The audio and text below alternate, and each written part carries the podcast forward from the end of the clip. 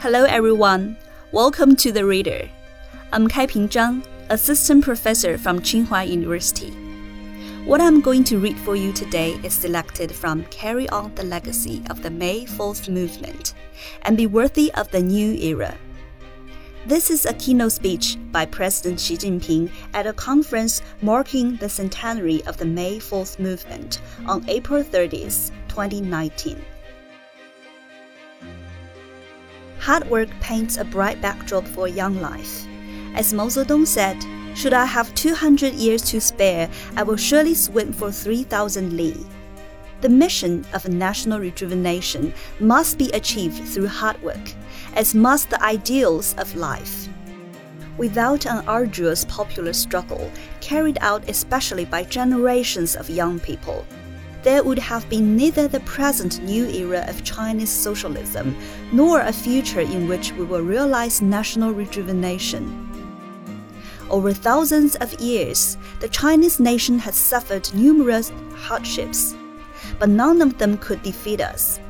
Instead, they have lifted our national spirit, willpower, and strength. Today, our living conditions have improved, but we, especially our young people, must retain the spirit and fine tradition of hard work. There will definitely be daunting challenges and even perilous storms in the new journey towards national rejuvenation. The spirit of arduous struggle is especially needed during the process. Hard work is not just a ringing slogan, it is about doing small things, completing every task, and fulfilling every duty. The road of hard work will not be smooth. Instead, it will be coupled with hardships and full of ups and downs. The strong can always rise from setbacks, they are never discouraged. In the new era, young Chinese must forge ahead as brave and devoted pioneers in the forefront of the times against all difficulties and obstacles and work hard to blaze new trails, achieve success, and create miracles that will astonish the world.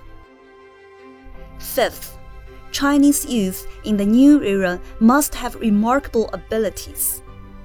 Youth is a golden age for developing skills through hard work. If you idle away your youth and achieve nothing, it's no good lamenting in old age. In this new era, knowledge updates quickly.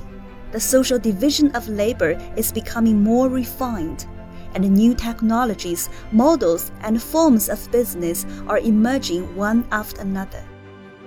This not only provides a broad stage for young people to display your talents, but also raises new and higher requirements for your abilities. To achieve your ideals or to shoulder the mission of the times, young people must cherish and do justice to the prime of youth. Study hard to acquire scientific knowledge, improve your capabilities, hone your skills, and keep up with new developments around the world in terms of thinking, vision, ideas, and level of understanding. Chinese youth in the new era must have a stronger sense of urgency in learning and work hard on studying the Marxist stance, viewpoint, and methodology. You must master knowledge of science and culture and professional expertise. You must improve your attainment in humanities by educating yourselves and tempering your character through study. You must acquire more skills and become more professionally competent at work so that you will be able to serve the people and make innovative and creative contributions to the country. 6. Chinese youth in the new era should temper your moral character. A person cannot succeed without virtues. This makes morality essential. The Chinese nation has been trying to attain moral qualities that repose in the heights of excellence to build China into a strong modern socialist country. We must enrich ourselves not only materially but culturally and ethically. cultural and ethical progress is more lasting, more profound, and more powerful. Young people must integrate sound moral operation and conscious moral development with an active moral practice to improve yourselves and maintain moral integrity. This way, you will travel further in the correct direction on the path of life. Faced with a complex and changing international landscape, young people must differentiate between truth and falsehood and keep to the right path and never blindly follow what others say or do. Facing temptation from the outside world, you must remain resolute, strictly abide by rules, create a better life with hard and honest work, and never be optimistic or become conceited. While enjoying the good times, you should remember those who fought to make the present possible and work to repay them. You should be grateful to the party, the country, the society, and the people.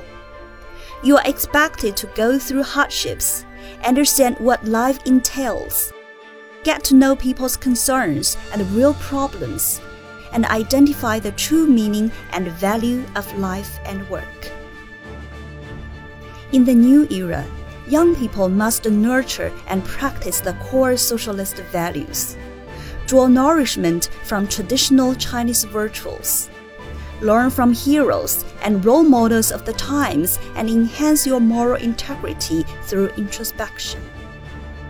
You should recognize illustrious virtue, follow social ethics, and restrict personal desires while guarding against temptations such as worship of money, self indulgence, overly self centered pursuits, and historical nihilism. You should aim high and look far to pursue a more lofty and fulfilling life, so that integrity and vitality will prevail throughout our society.